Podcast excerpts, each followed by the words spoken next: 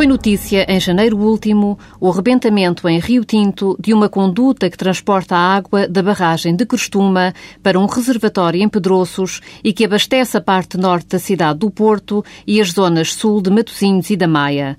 O arrebentamento provocou uma verdadeira cratera com mais de 10 metros de diâmetro e engoliu diversos veículos, provocando estragos noutros. A empresa Águas do Douro e Paiva, concessionária do Sistema Multimunicipal de Abastecimento de Água à área sul do Grande Porto, veio de imediato a público assumir toda a responsabilidade pelos danos causados. Também no caso da aparente negligência ocorrida há meses no Hospital de Santa Maria e que provocou a cegueira de alguns doentes, rapidamente se formou uma comissão para apuramento de responsabilidades e pagamento de indenizações. Tudo isto sem necessidade de recurso aos tribunais. Estas atitudes responsáveis deviam ser regra na sociedade portuguesa, e isto no que respeita às empresas privadas, mas também às entidades e organismos públicos.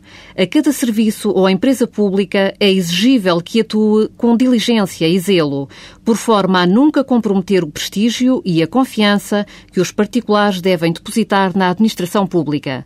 Diria até que essa cultura de responsabilidade e excelência devia nortear a vida da administração pública pública, seguindo a máxima anglo-saxónica do lead by example ou liderar pelo exemplo.